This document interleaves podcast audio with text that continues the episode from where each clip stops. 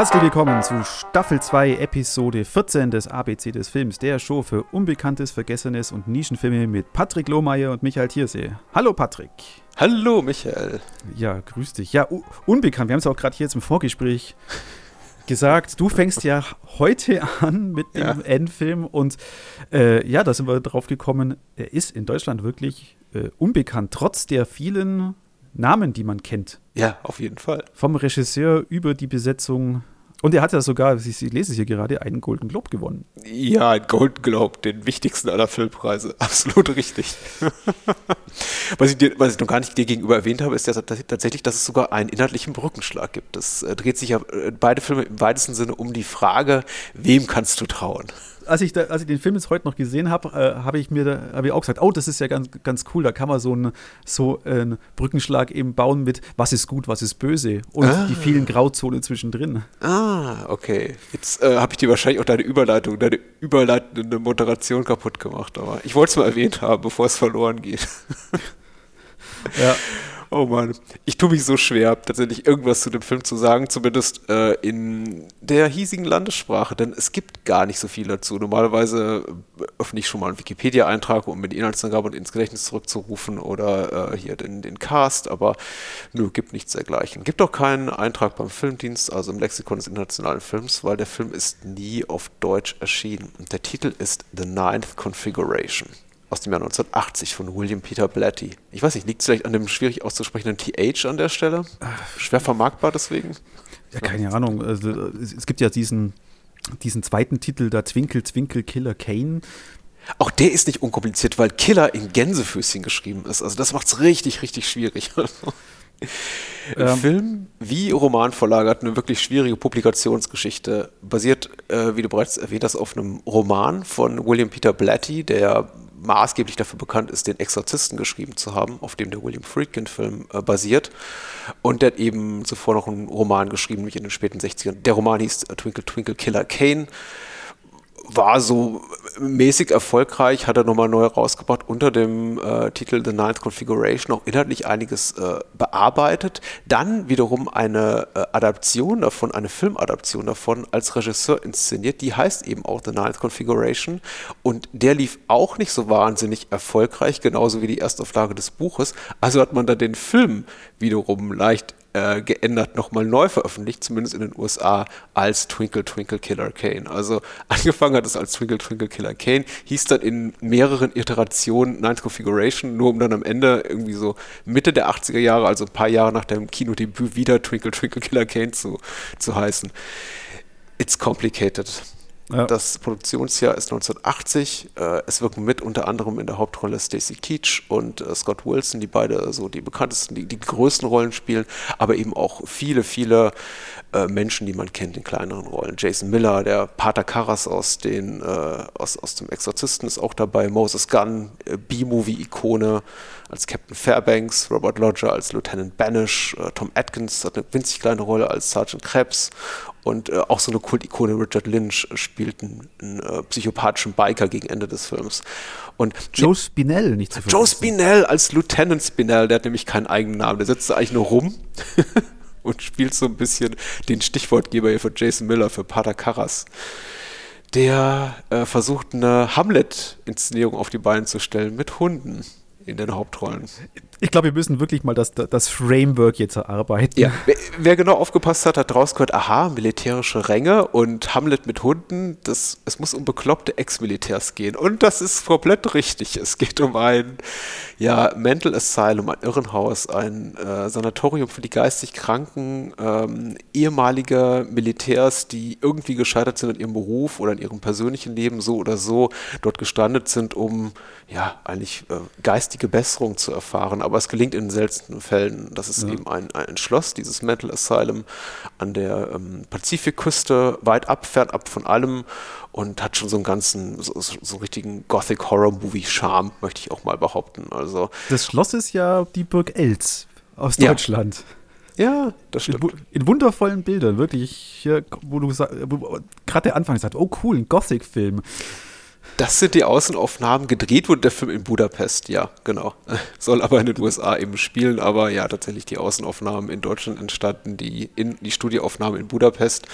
Da hat sich auch ein großer Teil des Casts im Nachgang beschwert darüber, dass die äh, Dreharbeiten weniger erfreulich waren als gedacht. Alle haben gedacht, sie machen sich eine launige Zeit und da wird dann ordentlich was äh, gehoben und getrunken und äh, gefeiert, fernab von Hollywood. Aber William Peter Blatty hat wohl alle also ein straffes Regiment geführt und alle hier 16 bis 18 Stunden pro Tag eingespart, bis dann alle irgendwann abends oder spät nachts tot in die Kiste fielen.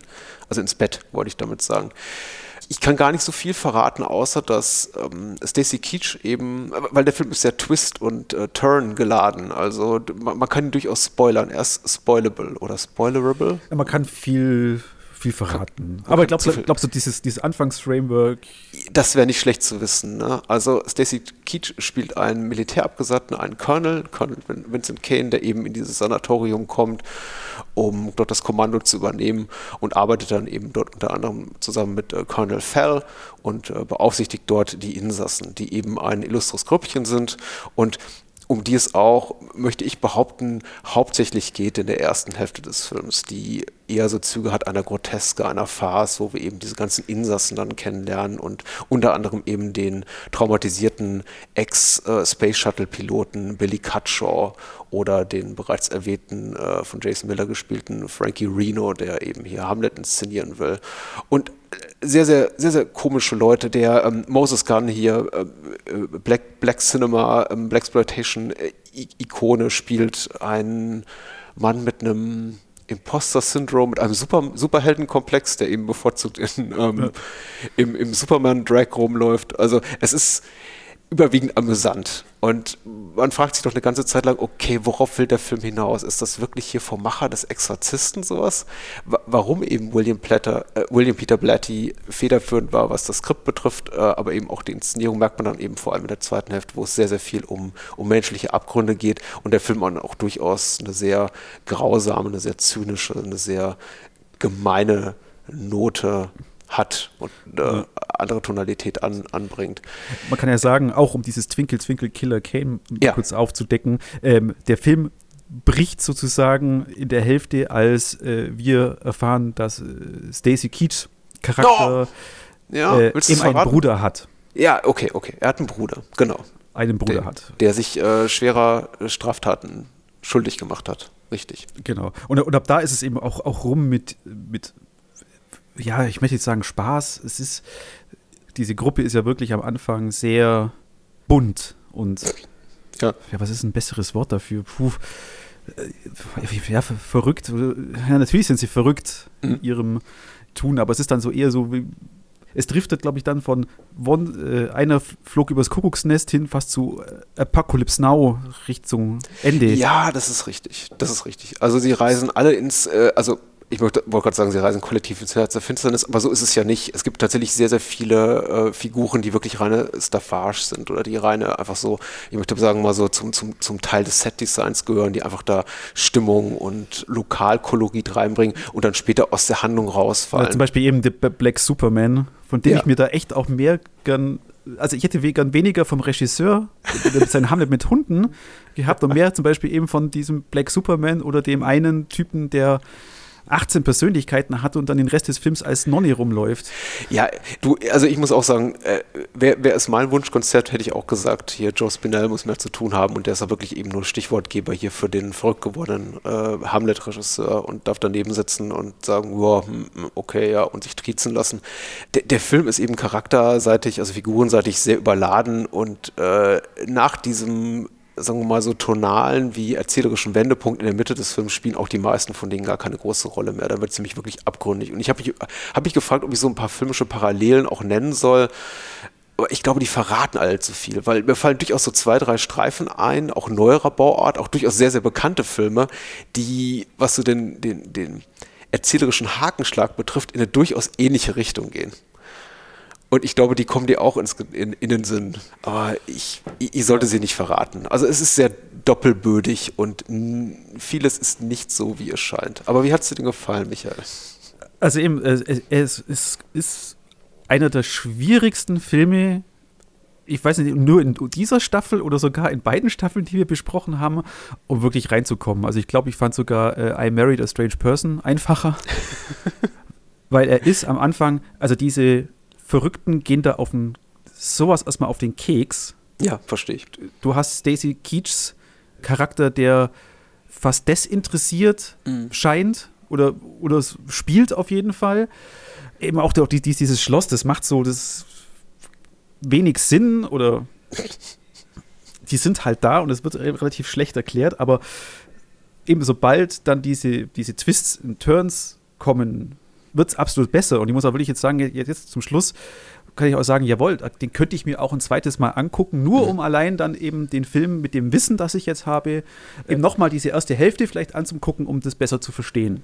Mhm. Es ist ein super Tipp, aber er macht es einem wirklich, wirklich richtig schwer. Also es ist wirklich, ich, ich glaube auch sehr, sehr idiosynkratisch auf William Peter Blatty gemünzt und seine Interessen. Das ist so die, also bevor ich mich mit dem Film und der Produktionsgeschichte so ein bisschen intensiver beschäftigt habe, dachte ich, das ist so genau der Film, den man machen darf, ein, zwei Mal als Bestseller-Autor oder als eben der Typ, der den Exorzisten geschrieben hat. Wo einem dann vielleicht einmal im Leben äh, so eine Chance ereilt, dass ein Studio ankommt und sagt, hier, mach diesen Film, hier hast du Geld dafür, ist nicht viel, musst in Budapest drehen, darf nur drei Millionen Dollar kosten, aber darfst du machen.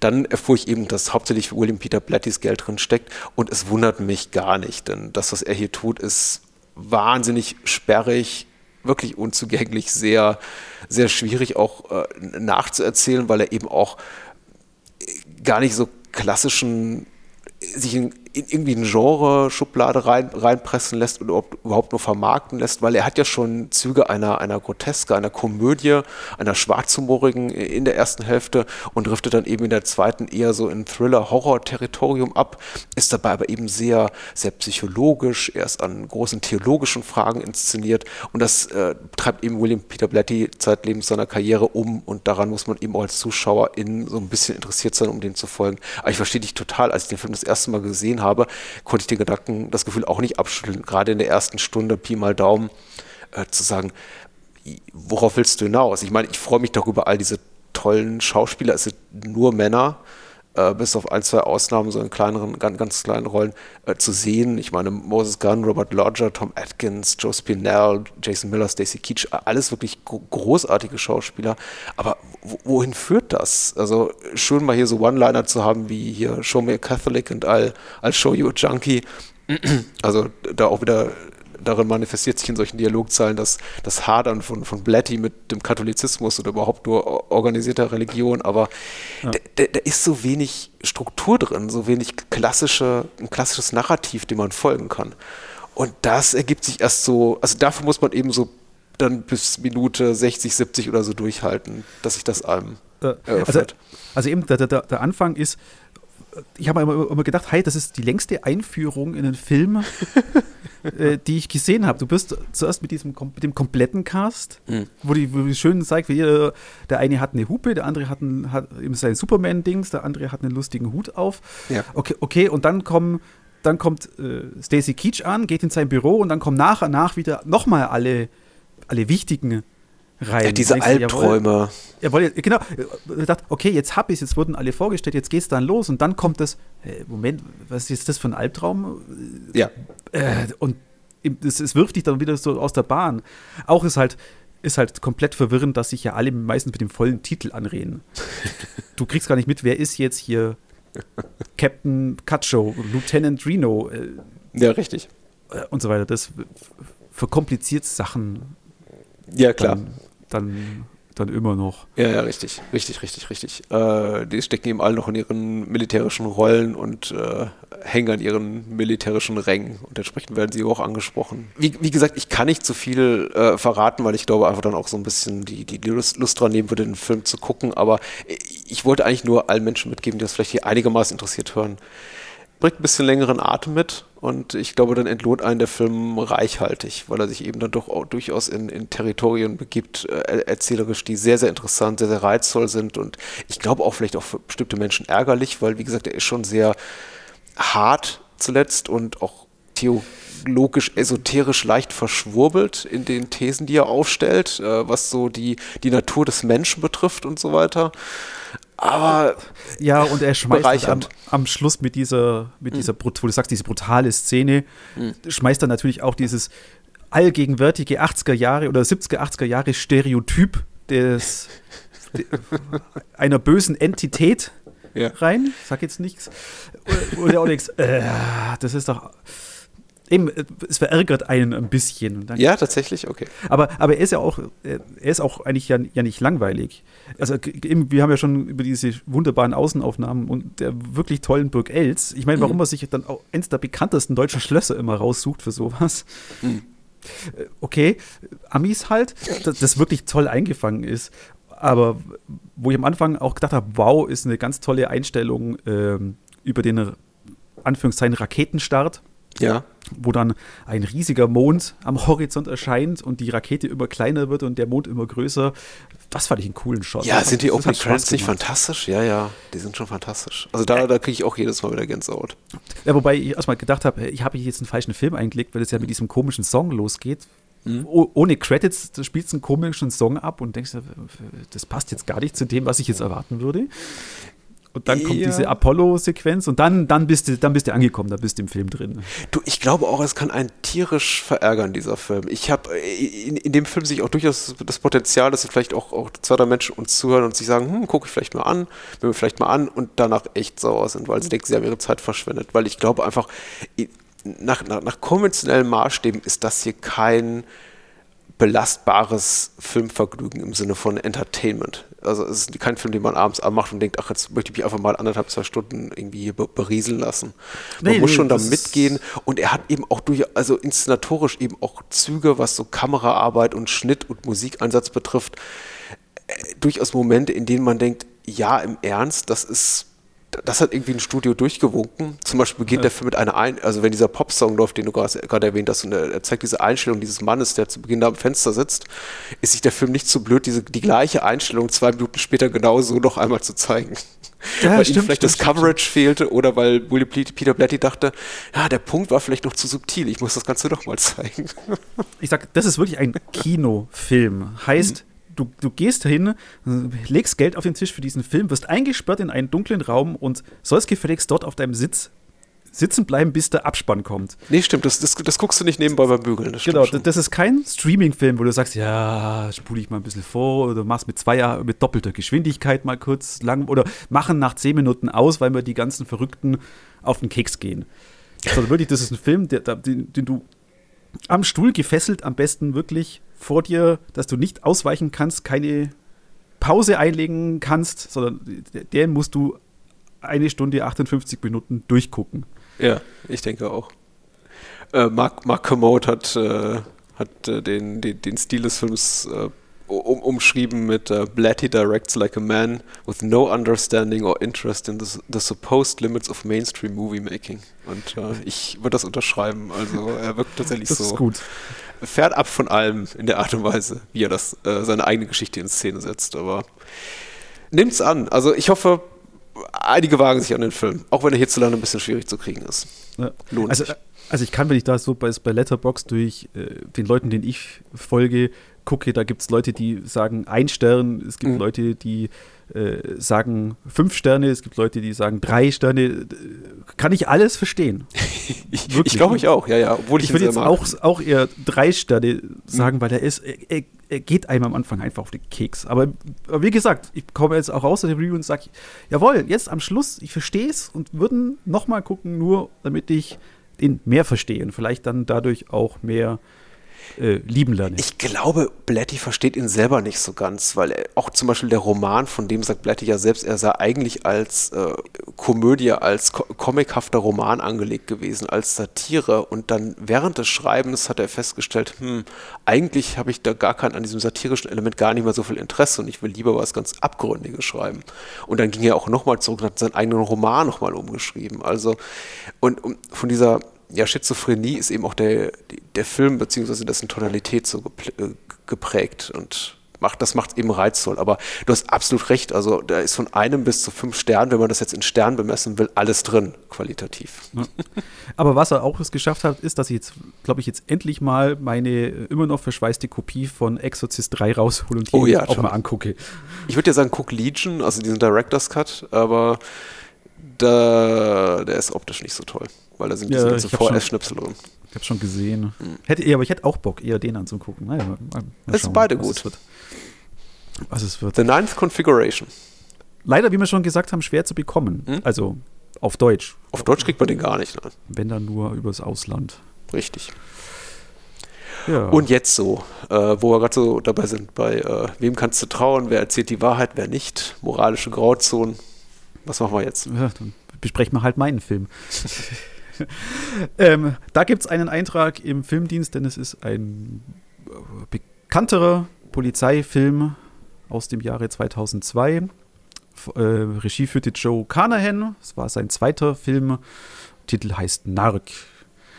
18 Monate nach einer Fahndungspanne erhält ein ehemaliger Undercover-Ermittler der Detroiter Polizei eine neue Chance. Er soll die Ermordung eines Kollegen klären und arbeitet dafür mit dessen Partner zusammen. Bald muss er erkennen, dass nicht nur er den Pfad der Polizeitugend verlassen hat.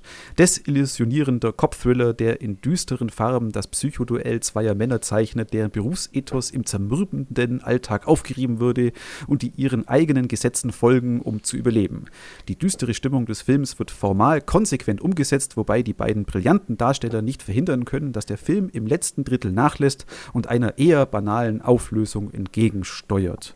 Oh. Kann, kann ich bis auf den letzten Satz eigentlich nicht, äh, äh eigentlich alles unterschreiben, aber ich finde jetzt nicht, dass es, dass das letzte Drittel nachlässt. Darüber wird zu reden sein. Also. Ah, okay, okay, also gut. Ähm, als wir den letzten Podcast aufgenommen haben, haben wir bei, dem gesprochen, komm, was, was machen wir N? Und ich habe halt so eine Liste vorgelesen dachte, ah, komm, hm, Nark. Und du warst gleich Feuer und Flamme und sagte, oh ja, das, das machen wir, da hast du gute Erinnerungen dran. Ja, ja. Äh, und ich, ich ja eigentlich, eigentlich auch. Wobei ich jetzt auch, äh, jetzt wo ich auch so überlegt habe, äh, fand ich das, den Hype darum, um Narc eigentlich, eigentlich äh, äh, witzig, weil mhm. er ist ja eigentlich, also für mich war das jetzt so, okay, Narc, das ist dieser äh, gritty, brutale Polizeithriller und das war eine neue, das war ja so die neue Mode, diese gritty Handheld-Filme in den 2000ern.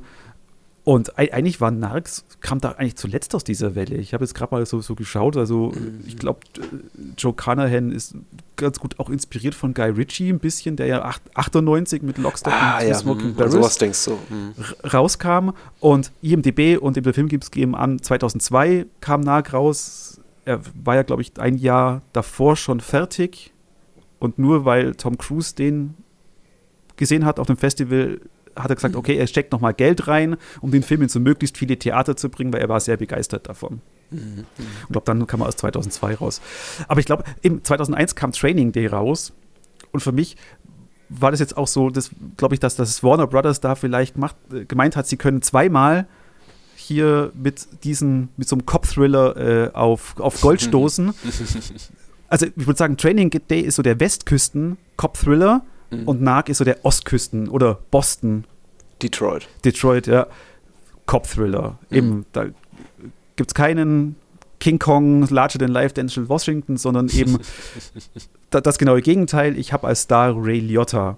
Das, das schoss es mir nach der, nach, nach der neuen Sichtung jetzt mal wieder, oder nachdem ich den Film jetzt wieder gesehen habe, äh, wieder durch, durch den Kopf, da ja eigentlich interessant, warum viele damals so, so viel drüber gesprochen haben das Ganze, obwohl er doch wirklich echt so dem Ganzen fast zuletzt rauskam. Weil danach kamen eher wieder dann diese slicken Filme oder halt diese gritty Action-Filme, Born und so weiter, aber, aber mhm. thrillermäßig war es dann doch wieder konventionell. Da war auch wieder viel, viel das, das Hongkong-Kino hat da ja viel aufgeholt, oder halt Korea viel aufgeholt, weil ein Jahr später kam Memories of Murder. Mhm. Mhm. Dann, dann so raus. Ich finde es schwierig, da immer so die, die, die, die Bezüge herzustellen. Also ich, so, so die Zukunft blickend, ähm, in Richtung dessen, was diesseits von Narc geschah, also irgendwie äh, nach Narc, finde ich schwierig. Aber das, was du gerade genannt hast, da, das, das, das, das, verstehe ich voll. Und ich hatte das ehrlich gesagt gar nicht bis auf den Schirm, weil es einfach auch in meiner persönlichen Erfahrung so weit entrückt ist. Das ist ja natürlich, du hast absolut recht da, diese ganzen Guy Ritchie äh, Filme gab und dessen Epigonen und dann sowas hier wie Training Day, also die Antoine Fuqua-Sache und so. Also das war, stimmt, stimmt, das war schon irgendwie so, so ein Mini-Ding. Also ich weiß nicht, ob es so weit gehen würde, würde sagen Hype, aber genau wie du habe ich da auch als Narc als relativ große Sache wahrgenommen damals. Vielleicht muss man dafür in unserem Alter sein oder ein bisschen älter, um das nochmal so nachempfinden zu können, denn ich glaube, Menschen, die heute, ich würde mal sagen, äh, U30 sind, werden wahrscheinlich sowas hören wie Narc und denken, okay, was nie gehört. Auch weil ja. eben äh, Joe Carnahans Karriere in den Jahren danach jetzt nicht so abhob wie einige andere Karrieren. Ah, da kommen wir noch dazu, da kommen wir noch dazu. Äh, ja, da kommen wir sicher noch dazu. Aber sagen wir mal so, es ist jetzt nicht so, er ist heute nicht mehr so bekannt, der Film, als einer der tonangebenden Stoffe dieses Subgenres des äh, Down and Dirty Police Thrillers mit ordentlich Studiokohle dahinter der frühen 2000 Aber das war er eben und ich finde, er fühlt sich eben, und das, das finde ich ehrlich gesagt, spricht eher für den Film, er fühlt sich auch eben so richtig nach frühe 2000er an. Es ist so äh, stilistisch ja. viel von dem drin, was du erwähnt hast, aber eben auch sowas wie 24 meets Requiem for Dream meets Tony Scott der frühen 2000er. Also es ist einfach sehr exzessives Color Grading. Das, das, das ja, das ja. und genau. dieser ganze Kram. Äh, das, äh, ich muss sagen, ich finde es nicht verkehrt, auch heute noch nicht. Also ich war jetzt, du hast es, ja, du hast es gesagt, ich war sehr neugierig darauf, den Film wiederzusehen. Ich habe damals im Kino geguckt, dachte, boah, Bombe. Und ich finde ihn heute auch noch ziemlich gut. Ja. Ziemlich gut. Ja, also ich, für, für, hat mir auch wieder gefallen. Ich habe eben, ich habe auch nicht mehr, nicht mehr viel darüber, darüber gewusst. Ähm, um jetzt für die Zuh Zuhörer kurz zusammenzufassen, möglichst spoilerfrei, in dem ganzen, der ganze Film dreht sich also wirklich um diese beiden äh, Detectives, eben Detective Tellis, gespielt von äh, einem nicht wieder zu, zu erkennenden, damals ja auch eher nicht so bekannten Jason äh, Patrick, mhm, mhm der ja stimmt. eher mhm. in Nebenrollen oder als schlechter Keanu Reeves-Ersatz in Speed 2 äh, war und, und eben den Detective Henry Oak spielt der Ray Liotta, wie wir ihn kennen und lieben, mhm. wobei er da natürlich ja mehr Copland ist als also Copland Liotta als jetzt Crazy Liotta. Er spielt ihn ja relativ seine Emotionen freien Lauf lassend, aber doch man merkt, wie es ihn immer wieder er sich selber im Zaum hält. Ja, das ist so. Genau, der, der, der Film beginnt mit einer furiosen Jagd von Jason Patrick, der hinter einem Drogendealer her ist. Alles in ultra wackeliger Handkamera gefilmt und endet dann eben in einer. Eben Jason Patrick muss sich entscheiden, was er in einer Situation macht. Und er schießt diesen diesen äh, Drogendealer, äh, tut dabei aber auch eine schwangere Frau verletzen, die daraufhin ihr Kind verliert und darauf wird er dann vom Dienst äh, suspendiert. Und das ist ja. eigentlich so die einzige hyperaktive Szene in dem ganzen Film, weil wenn du das so denkst, ah, äh, Joe Carnahan, da gibt es Schnitt, Schnitt, Schnitt und mhm. nette, nette Shots, das ist bei Nagia über kaum. Also dieser Anfang ist fulminant und dann hat er sich sehr im mit langsamen Shots oder eben die, es gibt eine große Szene, die in einem Badezimmer spielt, wo sich einer gerade ein paar Tage davor das Hirn rausgeblasen hat und du hast nur diese Badewanne im Center und links und rechts die beiden Cops. Mhm.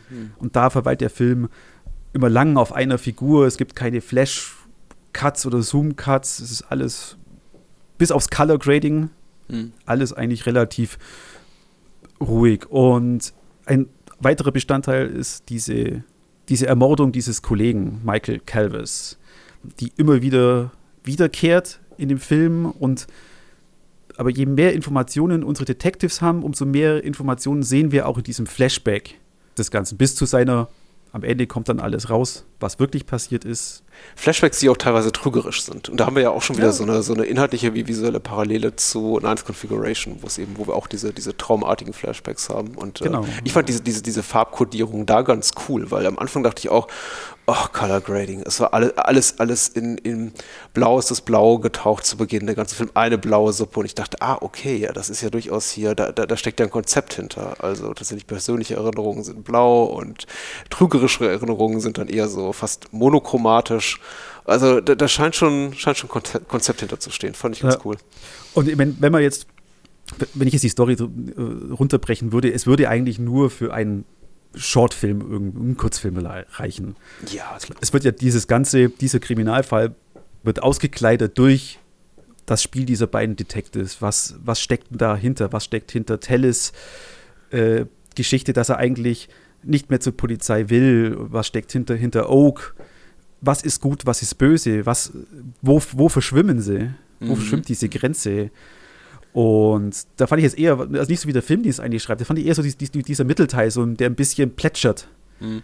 Äh, und dann eben gerade das Ende nimmt er wieder Fahrt auf, weil dann ja die ganzen Puzzlesteine zusammenkommen. Mhm. Ich weiß nicht, du hast vorhin gesagt, du, hat, äh, du möchtest da darüber reden.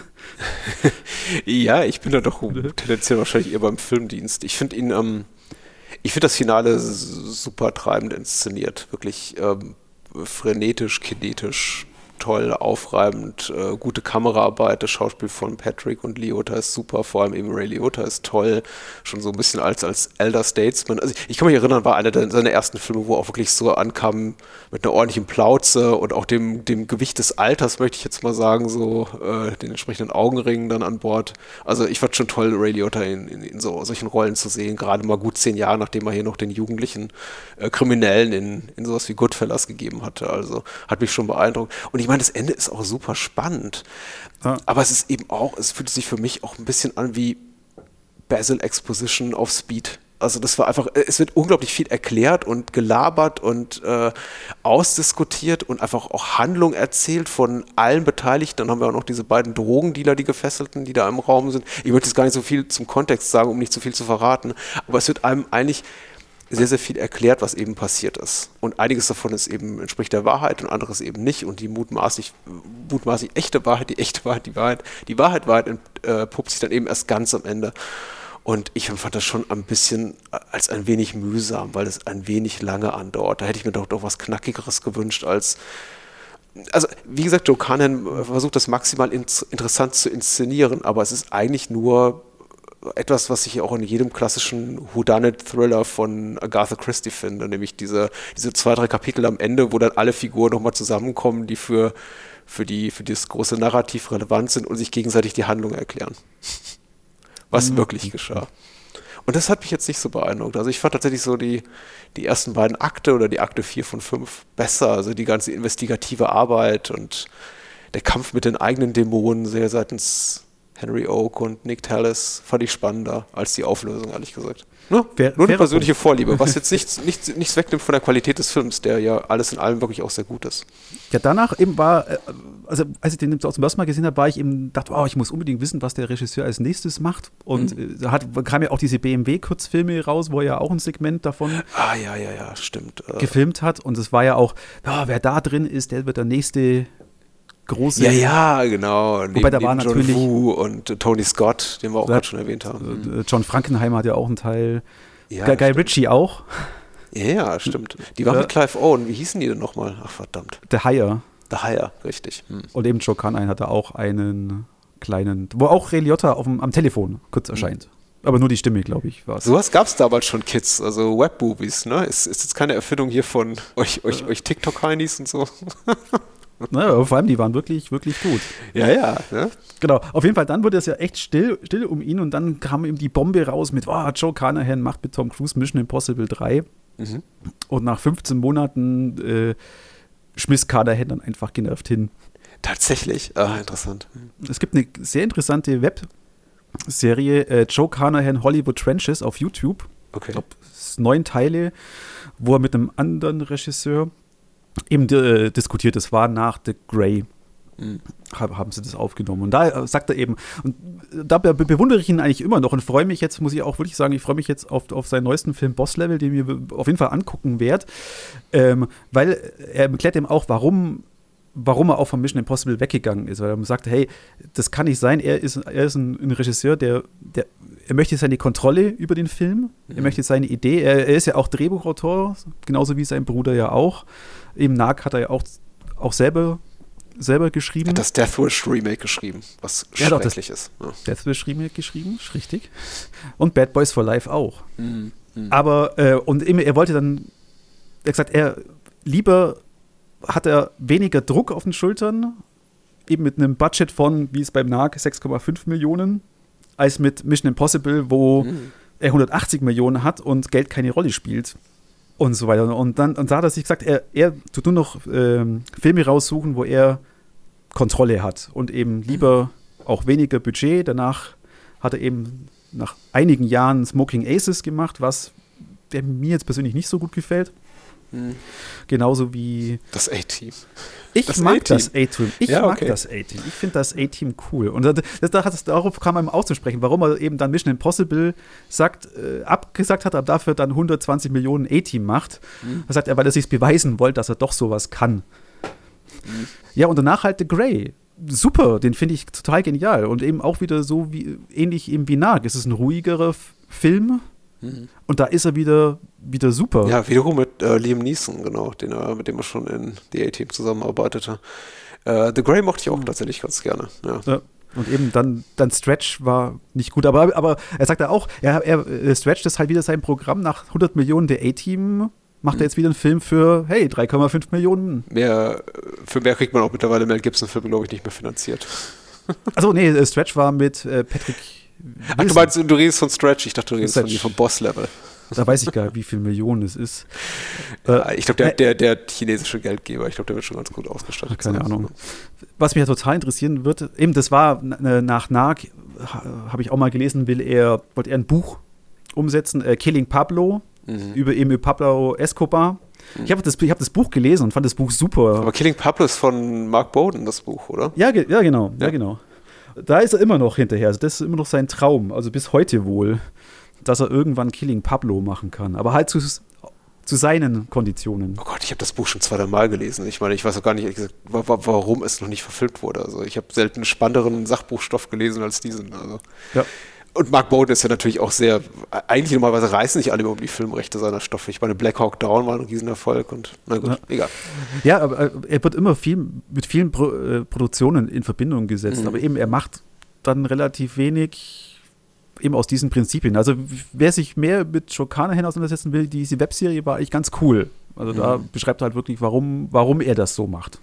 Ja. Allerdings also sein Bruder Matthew Michael Carnahan hat jetzt ja äh, Mosul für Netflix umgesetzt. Und wer Joe Carnahan-Filme mag, sollte sich auch den anschauen. Der ist also genauso gut inszeniert, wie man es jetzt erwarten würde von einer Joe Carnahan-Produktion. ja, ich glaube auch Narc ist ein schöner, ist ein, äh, schöner ist das falsche Wort, ist in gewisser Weise exemplarisch für eine bestimmte Art von Kino, die es eben in den frühen 2000ern gab. Also quasi so ein bisschen die, die, die der, der Proto-Born, bevor es so richtig, äh, äh, man das richtig äh, kultiviert hatte mit den hochbudgetierten Filmen, die eben aussahen, als seien sie mit einer mit einer handelsüblichen Consumer-Videokamera gefilmt worden. Und Narc ist da schon, glaube ich, auch, auch, auch stilprägend, äh, indem er eben bestimmte Sachen adaptiert, die schon in anderen Filmen gemacht wurden also dieses ganze, sich dieses Gangster-Milieu und das Milieu korrupter Cops da bedient, aber eben auch so durch den Einsatz von Splitscreens, die ja damals durch 24 plötzlich wieder total populär wurden. Mhm. Und eben dieses exzessive Color Grading, was eben beginnt mit äh, hier Oh Brother Where Art Thou plötzlich, äh, ich hatte das Gefühl, so ab 2001 fast jeder Film machte, für ungefähr zwei, ja. drei Jahre. Und irgendwie bei, bei, bei äh, Matrix fing, also bei den Matrix Sequels fingen dann die Leute irgendwann an zu schreien, jetzt reicht's aber auch. Und dann kam noch Underworld, da war es auch zum Glück bisschen uh. vorbei. Aber bis dahin, eine Zeitung war alles, alles sehr, sehr blau. Und das ist ja. eben auch hier zu sehen. Also, so als filmhistorisches Relikt oder klingt böse, Artefakt, äh, finde ich es wahnsinnig interessant, den Film heute noch zu sehen. Und Ray Liotta's Performance ist einfach zeitlos gut. Die ist richtig gut einfach. Oh ja. Aber der kann auch keine tollen Frauenrollen schreiben, der Joe Carnahan. Ich überlege gerade hier, weil in nahe kommen die Frauen mhm. echt nicht gut davon, die weiblichen Figuren. Und ich überlege gerade so rückblickend auf seine Karriere und denke gerade an sowas wie The Grey, der beginnt mit hier, Liam Neeson hat Flashbacks zu seiner 40 Jahre jüngeren Ehefrau. Also das ist irgendwie, das kann er nicht, der Carnahan. Nee, nee. Das kann man im Interview so auch raus, wenn er, wenn er über seine Vorbilder und darüber auch philosophiert, dass es eben äh, eben Sam Peckinpah, das waren halt noch mhm. kernige Regisseure und so weiter. Und ist ja vollkommen legitim, sowas zu sagen. Also, ja, ja. ja okay, wenn man sich seiner eigenen Limitationen bewusst ist äh, oder vorlieben. Er hat, glaube ich, noch TV noch ein bisschen was gemacht, Blacklist mhm. und mitproduziert. Und wie gesagt, also es sind jetzt mit Boss Level kommt jetzt ein Film wieder von ihm raus. Vielleicht irgendwann Killing mhm. Pablo. Wäre schön. Ich wäre auch sehr dafür. Ja, ich würde auch gerne wieder nochmal wieder so auch so, auch so Ray, Ray Liotta in so einer schönen, ernsten Rolle. Steht ihm, also so dieses, dieses Grumpy Cop. würde ich mir nochmal was angucken. Gar nee. Äh, es, es hat sich ein bisschen rar gemacht in den letzten Jahren. Ich habe ihn hier und da mal so im Fernsehen aufpoppen sehen, aber ja. Es sind nur neuen Adam, Adam Sandler Netflix-Film drin, glaube ich. Dabei, ich meine, er arbeitet ja immer noch. Er hat jetzt 119 Credits, Acting, ja. Acting Credits. Gut, ja. Young Sheldon, Simpsons. so ist das eben heutzutage. Fernsehen zahlt gut, hört man ja aller Orten. Besser als Film mittlerweile. Und gerade so eben für äh, SchauspielerInnen aus der zweiten Liga. Und das ist, dazu gehört der Liotta auch. Er ist jetzt eben kein, kein großer Star, der Kinotickets verkauft. Die, die, die werden sich immer mehr dem Fernsehen zu. Ich glaube, das ist leider so. Oder dem Streaming. Oder nach, äh, was war das? Du, du hast neulich mal gesagt. Oder sie starten einen Podcast.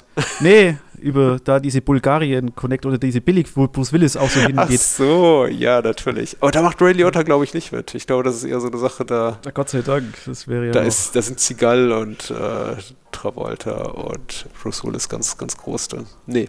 Gut, bin, bin gespannt auf nächste Folge. Ich auch. Das O nehmen wir einfach den bekannten Ray Liotta-Film Operation Olympus, White House Taken.